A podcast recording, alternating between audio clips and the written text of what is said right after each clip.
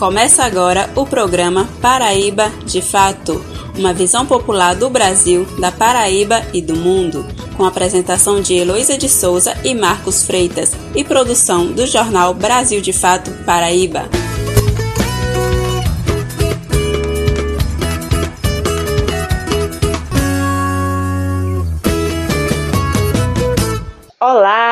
Bom dia para você que está sintonizado no programa Paraíba de Fato. Eu sou Heloísa de Souza e estarei com vocês trazendo informação a partir de uma visão popular da Paraíba, do Brasil e do mundo. Olá, gente, bom dia. Eu sou Marcos Freitas e estarei com vocês durante uma hora. Fica por aqui que o Paraíba de Fato chegou!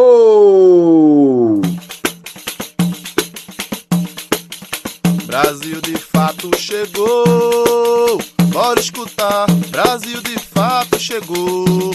O programa popular. Brasil de fato chegou. Bora escutar. Brasil de fato chegou. O programa popular.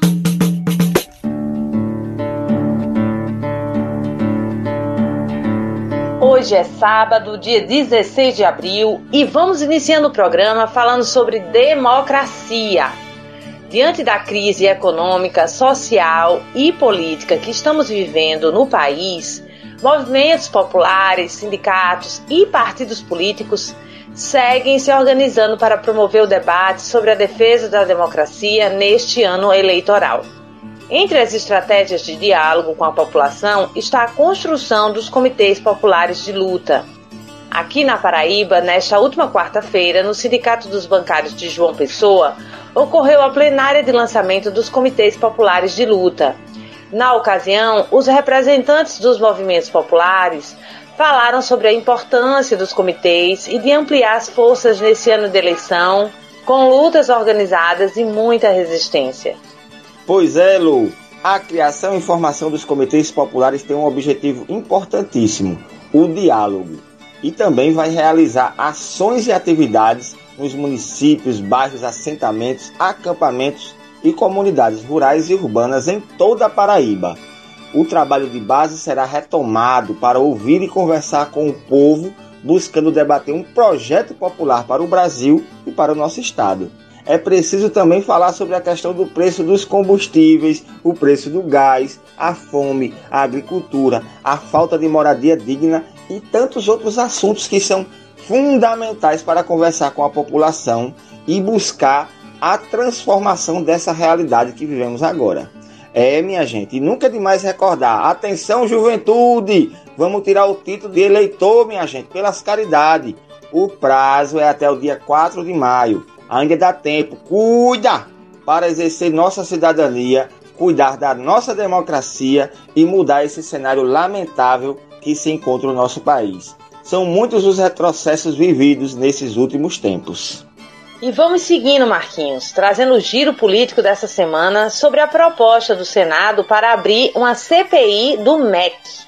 Veja bem, no final do mês passado explodiu um escândalo no Ministério da Educação, em que o ministro, ex-ministro no caso, Milton Ribeiro, disse que repassava verbas da pasta para municípios sob orientação de pastores a pedido do presidente Jair Bolsonaro.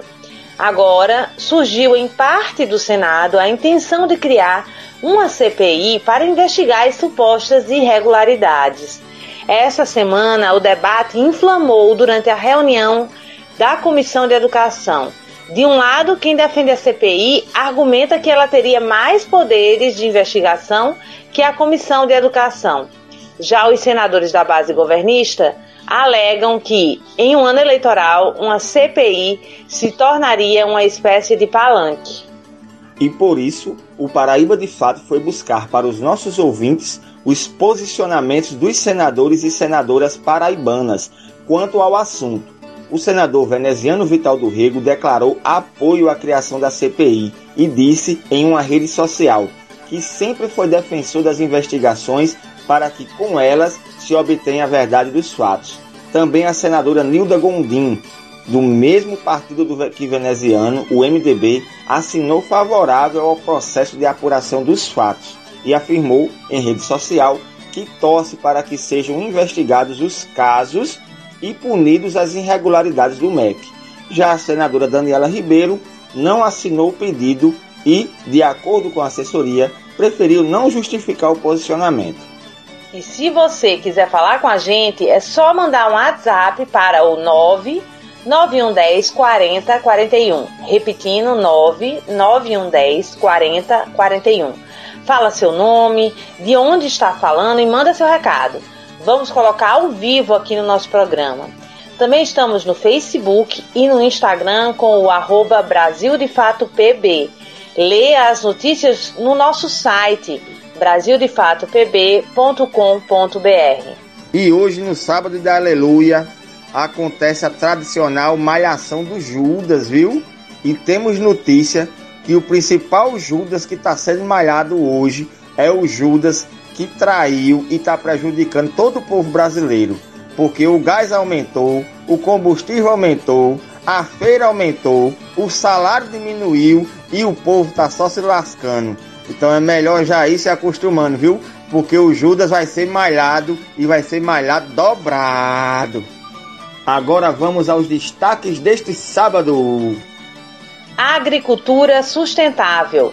Felipe Marini, professor de agroecologia da UFPB, comenta a importância dos alimentos e feiras agroecológicas na Paraíba.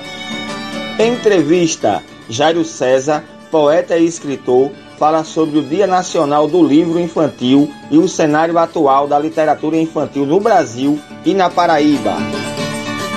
Economia. Ana Cristina comenta sobre a suspensão do envio de fertilizantes da Rússia para o Brasil e se existe algum impacto econômico para o país. Cultura. Clube do Choro da Paraíba completa 37 anos nesse sábado e realiza apresentação no centro de João Pessoa. Fica por aqui que o programa de hoje está apenas começando. Momento Notícias.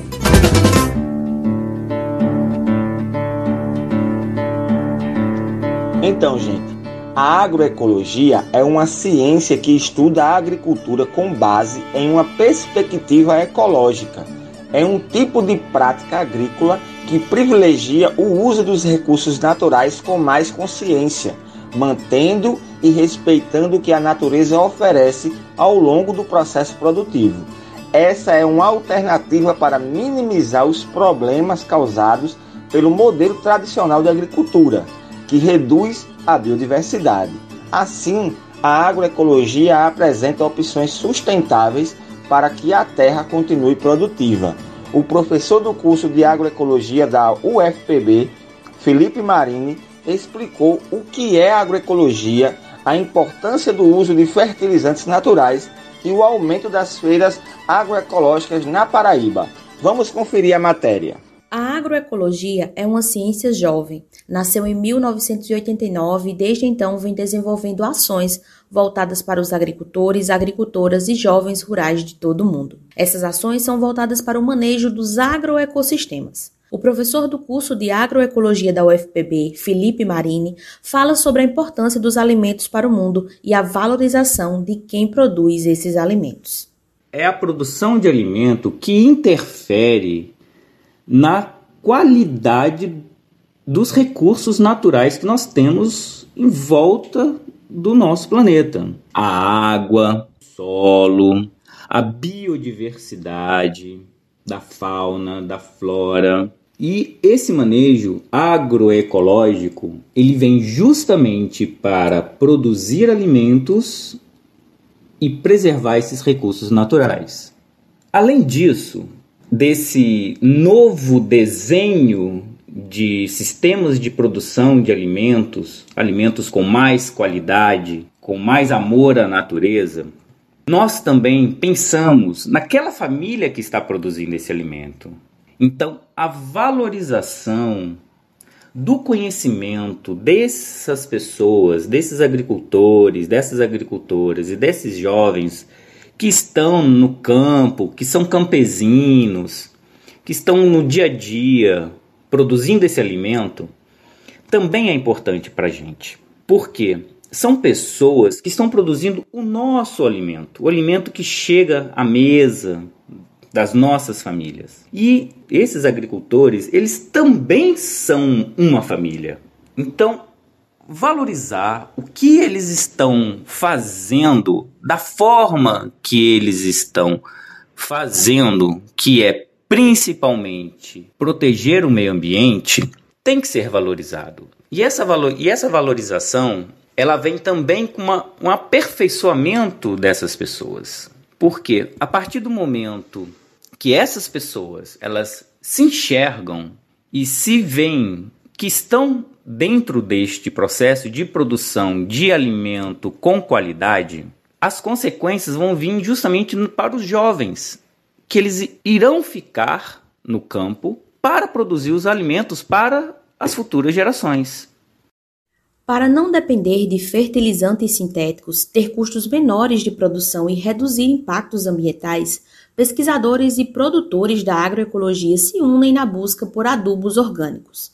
O Brasil pode reduzir a dependência desses adubos importados de outros países e investir mais na produção de fertilizantes orgânicos que melhoram a produtividade das lavouras. Felipe pontua sobre os impactos que esses fertilizantes sintéticos causam à saúde humana e à natureza.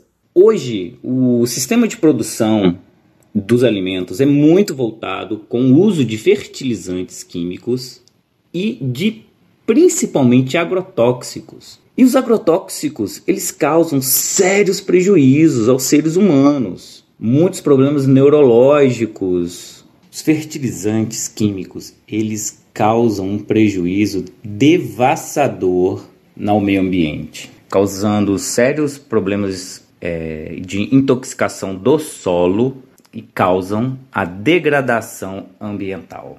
As feiras agroecológicas dinamizam a produção do campo e proporcionam uma alimentação saudável que garante o aumento da renda familiar camponesa. As feiras ainda fortalecem a organização comunitária, pois são realizadas de forma participativa, sendo coordenadas pelos próprios agricultores e agricultoras. Felipe, que também é coordenador do Núcleo de Assistência e Desenvolvimento Rural Familiar da UFPB, que auxilia e acompanha as famílias que realizam essas feiras, falou sobre a importância e os benefícios da compra dos alimentos ecológicos e ainda lembrou as principais feiras espalhadas pela cidade de João Pessoa.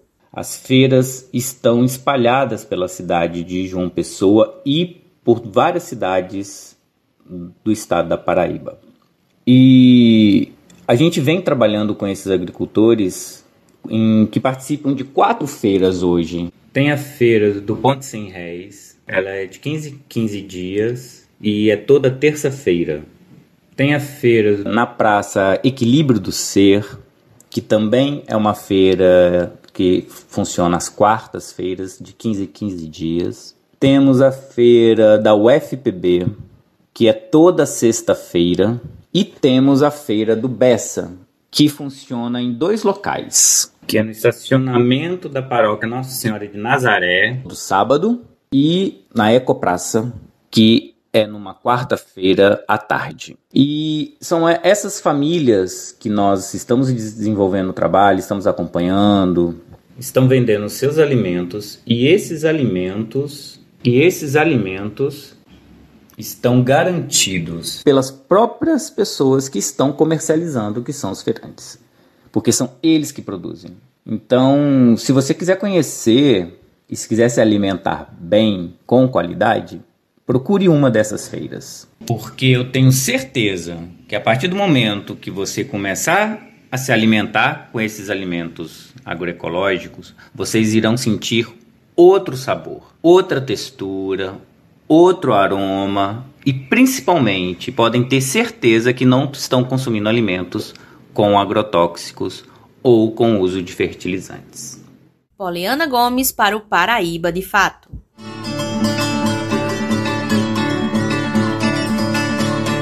Obrigada ao professor Felipe pela participação e pelos esclarecimentos. E vamos mandar um abraço e um salve a todos os agricultores e agricultoras, produtores e comerciantes das feiras agroecológicas da Paraíba. Agradecer pela agricultura sustentável, pelos alimentos 100% limpos de veneno e que não prejudicam nossa saúde. Obrigada, companheiros e companheiras. Você está ouvindo o programa Paraíba de Fato. Participe, entre em contato pelo nosso WhatsApp 99110 40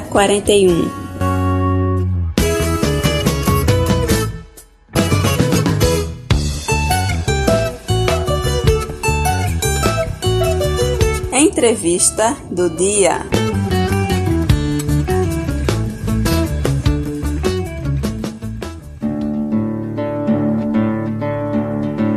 Na próxima terça-feira, dia 18 de abril, celebramos o Dia Nacional do Livro Infantil.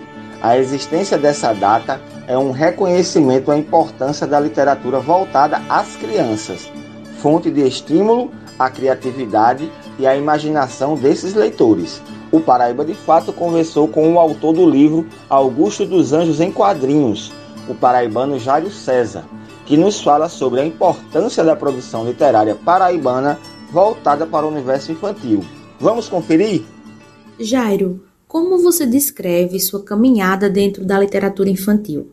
Como foi escrever a primeira história e qual a sua inspiração? Olá, sou Jairo César, sou professor, sou poeta e sou escritor. Vim aqui bater um papo com vocês sobre esse universo infantil na literatura. Eu comecei a minha trajetória na literatura infantil um pouco tarde. Já tinha publicado meu primeiro livro de poemas e eu sempre fui um, um, apaixonado pela literatura infantil, pelos irmãos Green, por uma obra que me marcou profundamente, que é a Arca de Noé, de Vinícius de Moraes, alguns livros que eu sempre achei sensacionais, como Um Boi Pastando nas Nuvens, de Águia Mendes, entre tantos outros, né?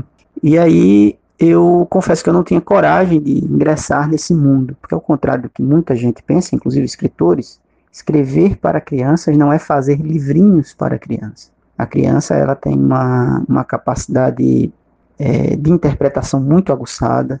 O universo da criança é um universo extremamente criativo e é uma pena que a proporção que o homem e a mulher eles cresçam, eles vão perdendo essa capacidade criativa. O poeta Carlos Drummond de Andrade diz que a poesia é um estado de infância, que toda criança é poeta e que vai deixando de ser a proporção que cresce.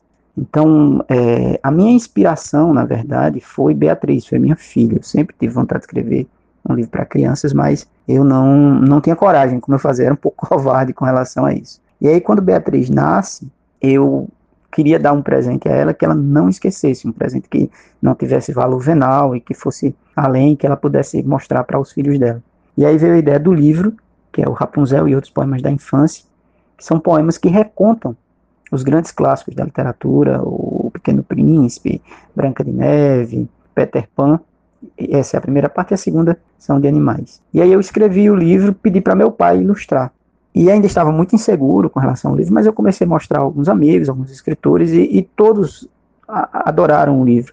E entre os amigos, um, o Carlos Roberto Oliveira, que tinha na época a forma editorial é, em sociedade com o Juca Pontes, e, a, e, eles adoraram o livro e disseram, nós vamos publicar. Eu tinha já uma proposta de uma editora de São Paulo, mas é, eu optei por essa editora, editora aqui da Paraíba. E aí o, chegou o menino que roubava gaiolas, que ganhou as ilustrações de Tônio, as ilustrações coloridas, e as, as ilustrações do meu pai ficaram para colorir. Então, um livro que vem com a primeira parte pronta e a segunda para a criança também reescrever seus poemas e colorir. Esse livro saiu com uma tiragem de 2 mil exemplares. Felizmente, ele está esgotado, foi vendido tudo, e, e...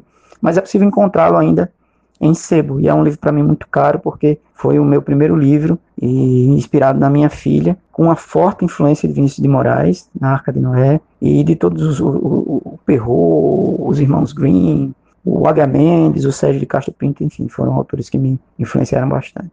Os primórdios, se assim nós podemos chamar, da literatura infantil mundial, ela foi com os contos de fadas. De lá para cá, a literatura foi ocupando o seu espaço e apresentando sua relevância de forma mais ampla, contextualizando mais, ampliando o debate didático, social, emocional e a capacidade da criança também de comentar, de indagar, de duvidar, de discutir, de fazer o confrontamento de ideias. Eu percebo que os seus livros, em especial os que apresentam a vida de personalidades paraibanas, O texto é claro, acessível às crianças, mas também busca puxar do leitor uma visão crítica daquela história. Como você enxerga esse movimento de ontem e hoje da literatura infantil, da construção dos textos que buscam incentivar a criança ao pensamento crítico e coletivo? E existe uma forma certa de contar histórias para crianças? Eu acho que antes de tudo é preciso é, esclarecer um ponto. A, a literatura, a arte de uma, de uma, forma geral, ela não tem compromisso com a ética. O grande compromisso da arte é com a estética, que é o ramo da filosofia que trata do belo, das sensibilidades artísticas, sobretudo. É lógico que a, a literatura, sobretudo a voltada ao público infantil, ela pode ser usada sim como uma ferramenta de construção de pensamento crítico, de levar alguma mensagem ética, mas é preciso respeitar os lugares das coisas. Uma coisa é a, a literatura voltada para fins didáticos, outra coisa é a literatura voltada para fins artísticos. Eu não estou aqui querendo dizer que não se deve usar um livro como um, um suporte pedagógico. O que eu estou querendo alertar, e que às vezes acontece, é que a obra de arte ela não seja didatizada, ela seja transformada num livro didático, pois ela não é, ela não cabe. Então eu, eu sempre chamo a atenção disso, seja nas minhas palestras, seja nos meus trabalhos, de que a, o grande compromisso da arte é com o belo. Agora, lógico, a, a proporção que você lê, que você tem acesso a grandes obras literárias, elas têm inspiração no humano. E nesse universo humano existe a ética, existe o pensamento crítico, o pensamento coletivo, a questão da solidariedade, enfim. Eu não compreendo, eu não, não entendo que há uma, uma forma ou uma fórmula certa para contar a história para crianças. A, a infância, como eu já disse, citando Drummond, ela é um estado de poesia. Penetrar esse universo infantil é uma missão muito difícil, muito dura. Não há um, um escritor de literatura infantil sério que se dedique de fato à literatura infantil como literatura e não como livrinho para criança, como algumas pessoas acham que é, inclusive alguns escritores. Há um certo preconceito no universo, eu so, sofri preconceito por ter me dedicado mais à literatura infantil. Então acredito que não há uma fórmula e nem há uma forma. É preciso tratar esse texto infantil com todo o cuidado e com todo o requinte que se trata os outros textos de literatura. Há quem diga, inclusive o professor Delberto Barbosa Filho, crítico literário Delberto, ele diz que não considera literatura infantil, ele considera literatura. Agora, essa, essa literatura ela é direcionada ao público infantil ou público infantil juvenil. Mas o status que ele olha, no caso específico, não só ele, outras pessoas, é o status de literatura. E a literatura precisa ser tratada como literatura, com zelo, com o olhar para a palavra, como essa matéria-prima dos escritores, como algo super importante e para com a qual nós devemos ter muito respeito. Essa, essa relação de, de reverência e de respeito do escritor para com a palavra, eu acho que talvez, se tiver que ter uma forma, é esse, é esse olhar para a palavra. Jairo, ultimamente muitos historiadores, críticos literários, eles vêm reavaliando e criticando a obra de Monteiro Lobato, que inclusive é considerado o pai da literatura nacional infantil, e a data 18 de abril, que é celebrado o Dia Nacional do Livro Infantil, é justamente em homenagem ao nascimento do escritor. Estudiosos apontam em várias obras dele, inclusive na mais famosa, O Sítio do Pica-Pau Amarelo, palavras, frases e até capítulos de conteúdo racista. Como você enxerga e analisa essa polêmica com a obra de Lobato? Deve existir realmente uma advertência em relação a seus livros? Essa cultura do cancelamento, inclusive da, da tentativa de cancelar o Monteiro Lobato, é, esse universo todo para mim é muito complexo e eu falo disso com muito cuidado. Sobretudo porque eu penso como Humberto Eco, né, que diz que as redes sociais deram voz a uma legião de imbecis. Segundo o Eco, antes os imbecis falavam suas bobagens nas esquinas, nas suas aldeias e logo eram calados. E hoje, com a rede social, a voz do imbecil é igual à voz de um Nobel. Então é, é preciso ter muito cuidado, sobretudo com as pessoas que não estão, que não vivem a arte, não vivem a literatura e começam a falar certas coisas. É, é, é preciso, antes de qualquer coisa, separar o, a figura, a, a figura humana e o escritor. Eu acho que esse é o primeiro ponto. Não vou entrar aqui na biografia de Monteiro Lobato. Vou entrar na sua obra de arte. Primeiro que quando o escritor ele escreve, ele escreve pautado numa época. Ele vive em uma época, a não ser que o romance seja, o, o texto seja futurista, mas ele escreve ali pautado, e ainda que seja futurista, ele vai se pautar por valores, por coisas que são comuns à época dele. Por exemplo, há 10 anos atrás, a, a, a questão do racismo era tratada de uma forma. Nós evoluímos muito, inclusive no nosso vocabulário, por exemplo. Eu cansei de usar criado mudo, cansei de usar a, a coisa está ficando preta, que são expressões racistas e que reforçam esse racismo estrutural. Mas antes, há 10 anos atrás, eu não tinha essa consciência e hoje eu tenho. Da mesma forma, os tons homofóbicos, machistas que nós usávamos, as piadas racistas, homofóbicas que a gente usava, e feria as pessoas, mas que de uma certa forma as pessoas não tinham conhecimento. E hoje a gente tem. Então a gente vai reconstruindo esse nosso discurso, reconstruindo esse nosso esse nosso vocabulário. Hoje eu não uso mais coisas que eu usava 10 anos atrás, porque eu fui alertado, já isso é racismo, isso é machismo, isso é homofobia. Então não dá para esperar de Lobato que no texto dele não tenha esses conteúdos que de fato existem no, nos seus textos, o conteúdo racista e, e outros tipos de, de, de, de comportamentos que existiam na época. O importante nesse caso, eu entendo, que não é cancelar o livro ou não é deixar o livro de lado, ao contrário. É, Macha, é, é, Monteiro Lobato é um dos escritores fundamentais para a construção da literatura nacional, inclusive. Até Monteiro Lobato, o nosso olhar era eurocêntrico. Nós olhávamos para a Europa, olhávamos para os irmãos Green, olhávamos para o Perrault, o francês. E com ele não, ele cria essa identidade. Então eu entendo que os livros eles precisam ser estudados, eles precisam ser lidos. Agora, óbvio, hoje nós temos um repertório muito mais amplo para conseguir identificar essas cenas de racismo, de machismo, de homofobia, de transfobia e logicamente, quando você trabalha o, o livro infantil, quando você lê para uma criança, seja no papel de pai, seja no papel de professor, seja no papel de mediador da leitura como um todo, é preciso alertar. Ó, essa passagem aqui é uma passagem racista e a gente não deve reproduzi-la, assim como as passagens machistas, assim como as passagens é, homofóbicas e transfóbicas. Recentemente houve um, um embrólio aí com relação ao, ao Com Açúcar com Afeto, uma música extraordinária, uma música linda, foi cantada por Nara Leão, um artista fundamental na, na, na, cena nacional, que pediu a música, a música foi de encomenda, e as pessoas meio que cancelaram é, com açúcar com afeto. Vou continuar ouvindo com açúcar com afeto, na voz de Nara, que eu acho extraordinária. Não vou cancelar a música, mas hoje eu ouço essa música com outro olhar. E mais uma vez eu digo, é preciso entender que a arte ela não tem uma função social específica. A arte ela não tem uma serventia em si. O Manuel de Barros diz que ela é um inutensílio, né? A arte é um inutensílio. A arte ela tem esse compromisso com o belo. Agora, lógico que a gente pode adaptá-la a outras coisas. Essa é uma discussão, olha, está longe de, de, ter consenso, viu? Então aí é pano para manga, isso vem sendo discutido pelo menos acho que há, há, séculos. Então não sou, não é a minha opinião que vai mudar isso, mas é, eu gostaria de exprimir o que eu, o que eu acho. Jairo, nós acreditamos que a escola ela é um espaço aberto, plural e livre para discussões. Mas ultimamente, principalmente nesses últimos quatro anos de governo atual, muitos escritores, professores e idealizadores de projetos ligados à escrita e à literatura infanto-juvenil têm sofrido ataques violentos e censuradores do movimento Escola Sem Partido. Como você percebe esse movimento?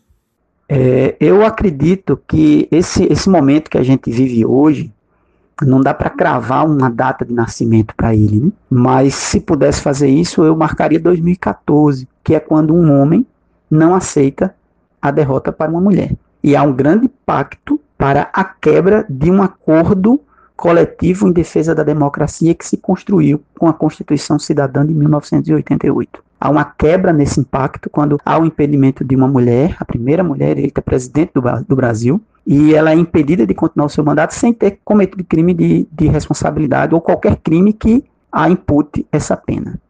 Então, acho que nasce ali é, o ovo da serpente, né? O ovo eclode, o ovo aparece. E aí ele é chocado e nasce, sobretudo em 2018, com a eleição de um extremista. Então, para mim, o, o nazifascismo brasileiro ou o bolsonarismo, ele é a escola sem partido é um filho dele que na verdade é a escola com partido. Esse sem é falso. Então, desde, desde, desde essa época, a professores e artistas vem sofrendo brutalmente ataques violentos mesmo, censura inclusive. Porque o nazifascismo, ele se sustenta, a base de sustentação dele são a mentira e a burrice.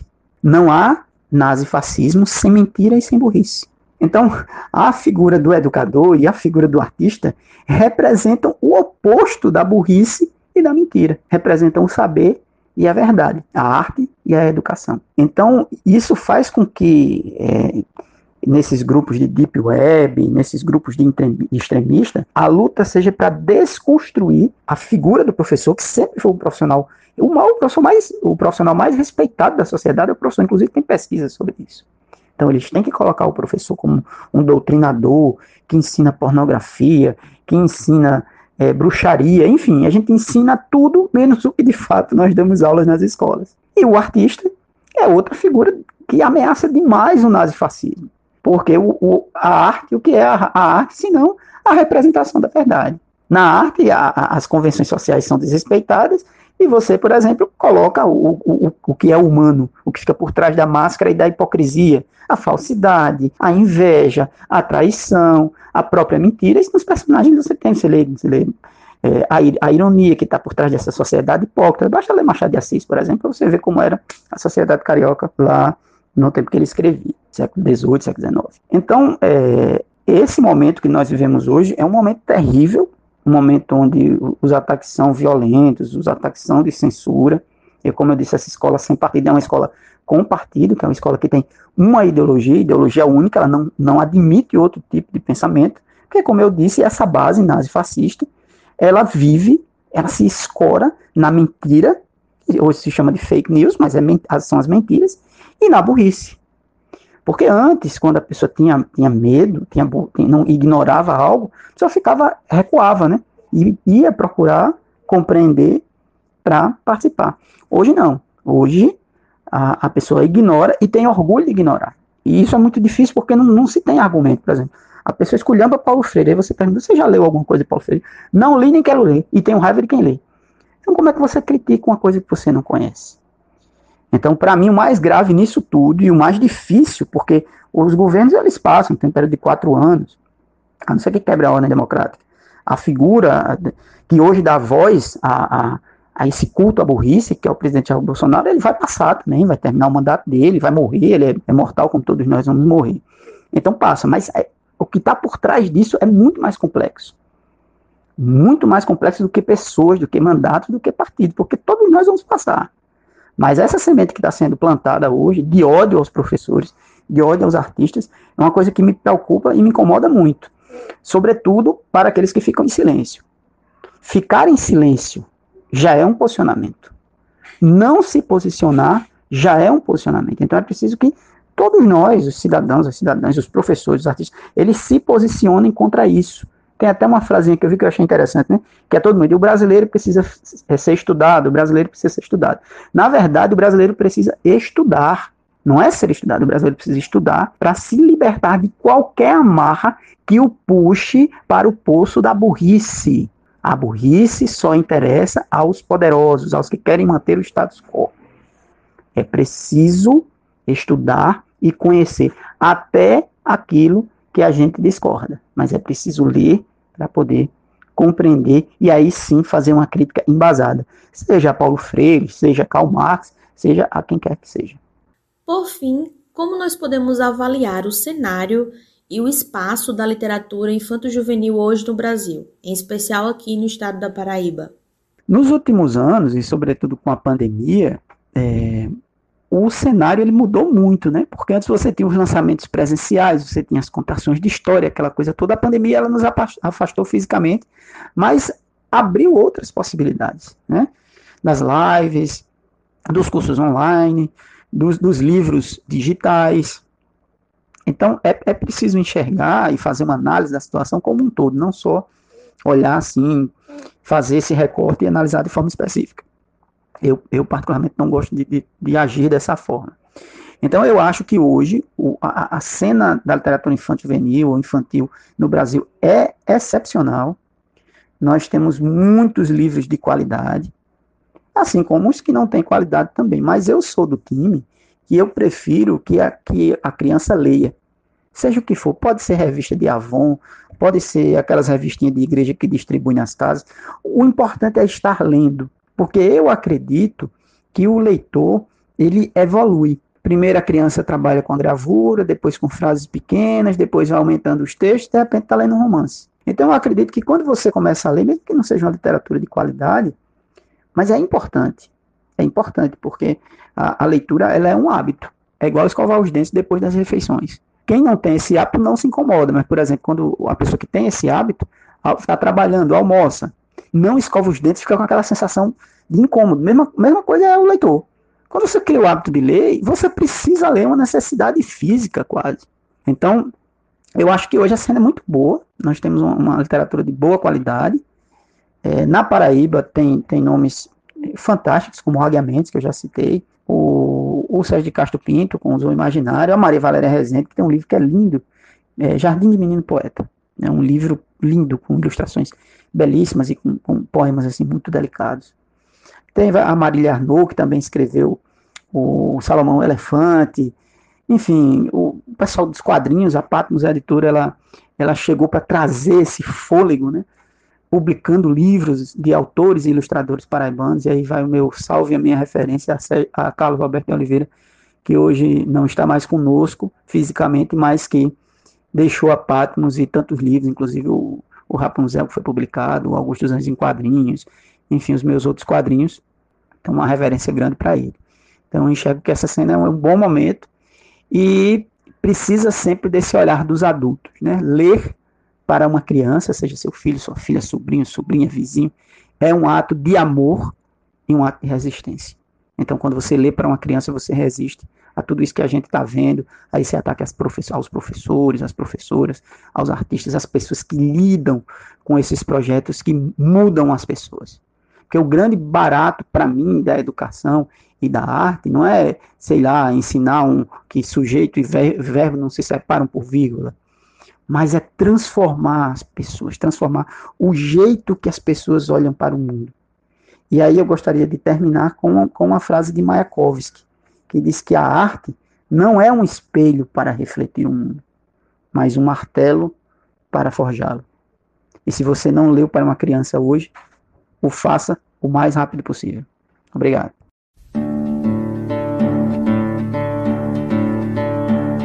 Obrigada, Jairo, pela participação no nosso programa, sempre com contribuições importantes e relevantes dentro do campo da educação e literatura.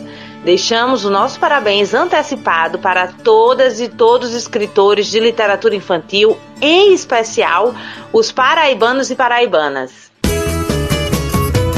Você está ouvindo o programa Paraíba de Fato. Participe, entre em contato pelo nosso WhatsApp 99110 40 41.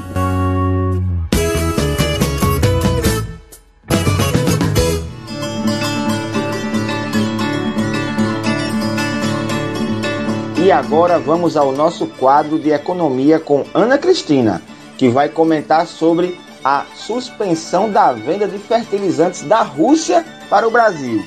Explica aí, Ana. Isso tem impacto na nossa economia? Olá, ouvintes do Paraíba de Fato. Hoje nós vamos falar um pouco sobre as repercussões da crise entre a Ucrânia e a Rússia uh, na importação de fertilizantes para o Brasil. Bem, é, para contextualizar um pouco, é, vocês já devem estar sabendo, já faz mais de um mês que estamos em guerra, né? Que a a Rússia invadiu a Ucrânia, é, e aí, com isso, muitos países, principalmente os Estados Unidos e a Europa, têm aplicado sanções à Rússia né, para por causa dessa invasão. E aí, uma das sanções é, que tem mais prejudicado a Rússia é justamente a impossibilidade de fazer transações internacionais, é a impossibilidade de exportar e assim continuar se mantendo. E aí, um dos produtos na, na, qual o Brasil importa da Rússia são os fertilizantes. É uma boa parte dos fertilizantes que o Brasil importa vem da Rússia. É, não é 100%, mas é uma boa parte vem de lá. Então, é, surgiu essa preocupação de que o Brasil não, não conseguiria mais, talvez, importar é, os fertilizantes de lá. E, consequentemente, com isso, é, a mídia estadunidense divulgou que isso poderia gerar uma crise mundial, uma crise é, na fome, né? Uma crise de alimentos no mundo, que faltaria alimentos no mundo e isso geraria fome. É, isso foi uma notícia veiculada pelo The New York Times, que vocês devem saber que é, uma é uma, um veículo de informação dos Estados Unidos. E aí, com essa notícia, é, alguns sites brasileiros também é, publicaram isso, de que o Brasil precisaria importar esses fertilizantes, porque senão o povo passaria fome. Só que a gente tem que pensar que esses fertilizantes, eles são utilizados na produção do agronegócio, na produção dos grãos que são exportados. Vocês já devem saber, eu já comentei aqui em alguns programas, é, um, um, dos produtos que o Brasil mais exporta é o, a soja, é o milho, o trigo, é, a carne bovina, e aí esses fertilizantes são utilizados para a produção desses grãos. Né? E, como vocês sabem, ninguém come soja, nem milho, nem. É, enfim, não come apenas esses grãos, a gente come verduras, a gente come frutas, enfim, a nossa alimentação é baseada na, na produção que vem da agricultura familiar, né? E não na produção que vem a partir do agronegócio. Então, né, o agronegócio é uma indústria para exportação de commodities. Então, a fome no mundo, ela existe desde sempre. Então não é por causa da guerra da Ucrânia com a Rússia em que vai, que vai ter fome no mundo ou que a fome do mundo vai piorar. É, isso é só um discurso estadunidense imperialista para tentar convencer a gente né, de que olha o problema que essa, essa, essa guerra está gerando. Claro que essa guerra gera problemas, só que a gente precisa entender também as, as origens históricas dessa guerra, né? Da, da Guerra Fria, do, do da polaridade do socialismo versus o capitalismo. Então, os Estados Unidos vai fazer essa manipulação de convencimento e fazer com que todo mundo fique contra a Rússia. É claro que eu não aprovo, eu acho que muita gente não aprova essa guerra, né? Ninguém quer guerra, todo mundo quer viver em estado de paz, né? Entretanto, a gente também não pode acatar essas notícias assim e transformar isso num, numa, numa verdade única, né? De que isso vai acontecer. Então, assim, não vai aumentar a fome do mundo por causa da não importação dos fertilizantes, né? Isso aí é uma falácia. É, então é importante que a gente conheça melhor as fontes quando a gente for ler as notícias, é, saber ah, qual que é a base, de onde vem, quem são as pessoas que escrevem, para que a gente se mantenha melhor informado e não saia acreditando em tudo que é escrito por aí. Bom, é isso. Muito obrigada pela atenção e até a próxima, gente.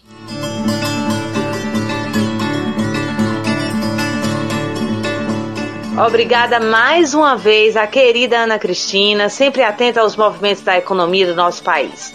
E trazendo informação e informação para esse programa. Gratidão, Ana. Você está ouvindo o programa Paraíba de Fato. Participe, entre em contato pelo nosso WhatsApp 99110 40 41.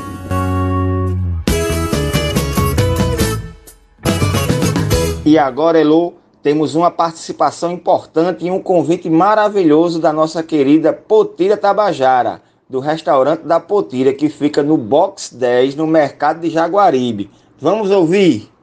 Alô, Paraíba de Fato, aqui quem fala é Potira Tabajara, do Box 10. Estamos convidando a todos vocês para no dia 22 estar aqui escutando uma música ao vivo no box 10 da Potira Tabajara. Quem quiser me acompanhar, meu Instagram é Restaurante da Potira. Às 16 horas. Maravilha! Vamos fortalecer, minha gente, e colar no Restaurante da Potira, dia 22, viu? Não esqueçam. Você está ouvindo o programa Paraíba de Fato. Participe, entre em contato pelo nosso WhatsApp 99110 40 41.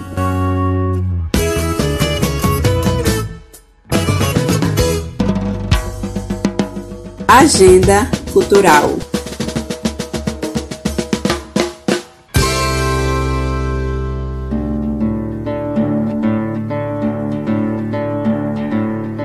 Minha gente, e hoje, sábado, hoje mesmo, é hoje, dia 16, sábado, hoje, a partir das 18 horas, no Clube do Choro, que fica aqui no centro, na rua 13 de maio, vai ser realizada a festa dos 37 anos do Clube do Choro da Paraíba. Um evento importante para a cultura paraibana, um momento de celebrar junto com os artistas que resistem e divulgam o chorinho aqui no estádio. A entrada custa apenas 15 reais e contará com a apresentação do Choro da Paraíba e do Forrozão Bom Que Sol. Não perca, vamos participar e conhecer o clube. Precisamos manter a história da música brasileira e paraibana cada vez mais viva. Você está ouvindo o programa Paraíba de Fato. Participe, entre em contato pelo nosso WhatsApp 99110 40 41.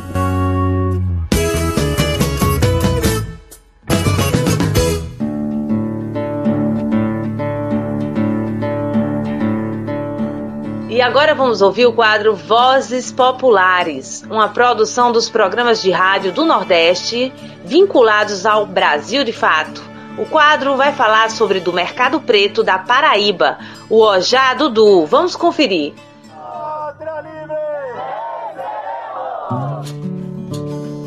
Vozes Populares.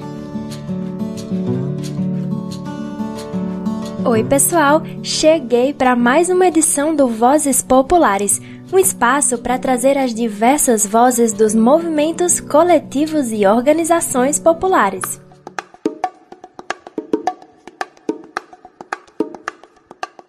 Você já teve a oportunidade de conhecer uma feira onde tudo é feito por afroempreendedores?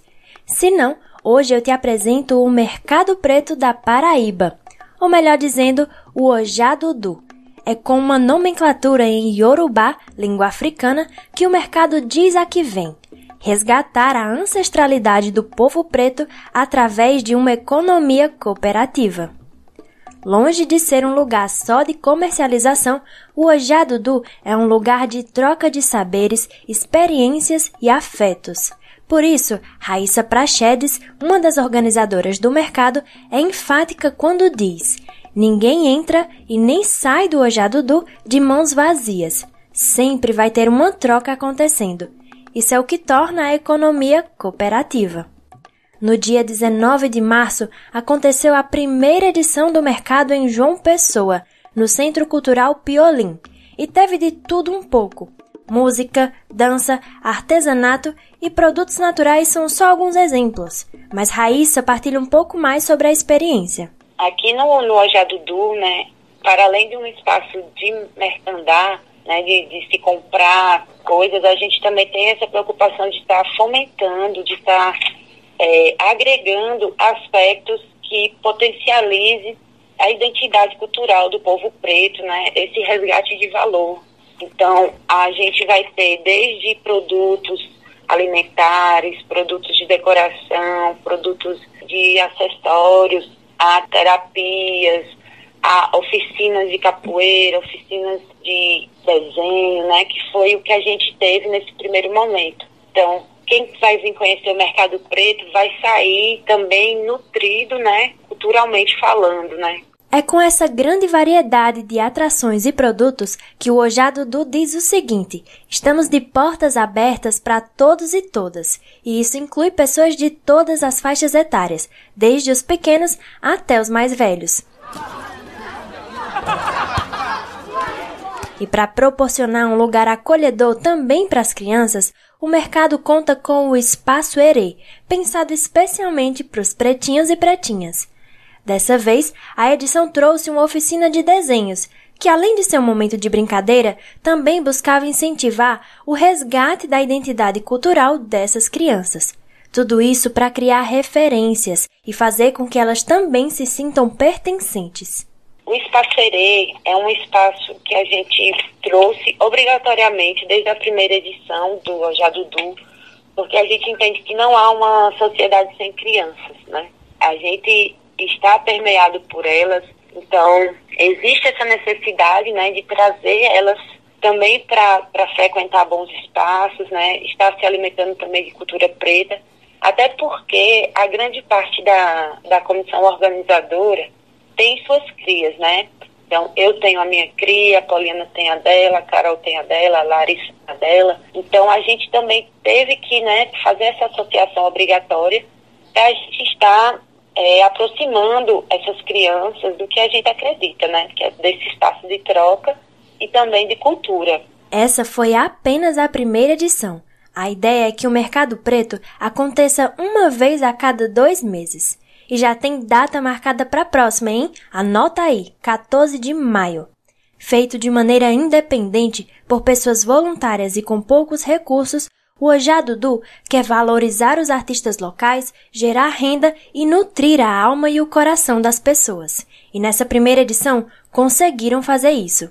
Raíssa define assim: saímos de lá reenergizados.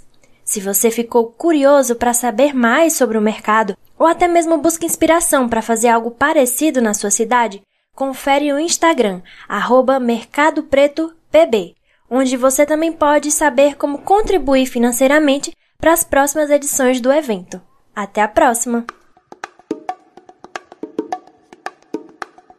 O Vozes Populares é uma produção do Brasil de Fato Pernambuco e teve apresentação e roteiro por Júlia Vasconcelos, edição de texto e coordenação por Rani de Mendonça e edição de áudio por Fátima Pereira.